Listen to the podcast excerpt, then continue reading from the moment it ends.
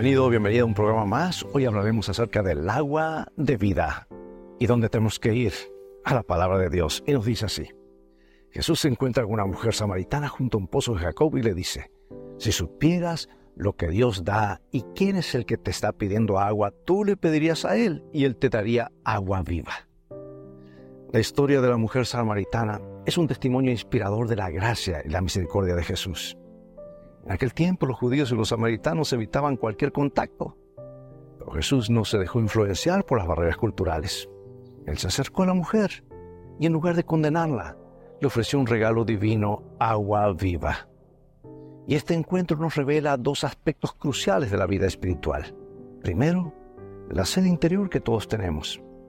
Jesús no se refiere simplemente a la sed física, sino a esa sed profunda del alma que busca significado, amor y propósito en la vida. La mujer samaritana, como muchos de nosotros, anhelaba algo más, algo que trascendiera las limitaciones de este mundo. Y segundo, la generosidad de Jesús.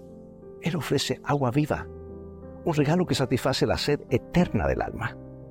Jesús es la fuente de vida que sacia nuestra sed espiritual y nos lleva a una relación restauradora con Dios.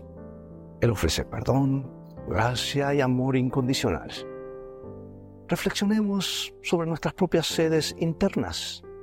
¿Qué buscamos para llenar este vacío en nuestro interior? ¿Son nuestras búsquedas temporales o estamos acudiendo a la fuente de agua viva que es Jesús? Como la mujer samaritana, podemos encontrar consuelo, propósito y satisfacción en Jesús.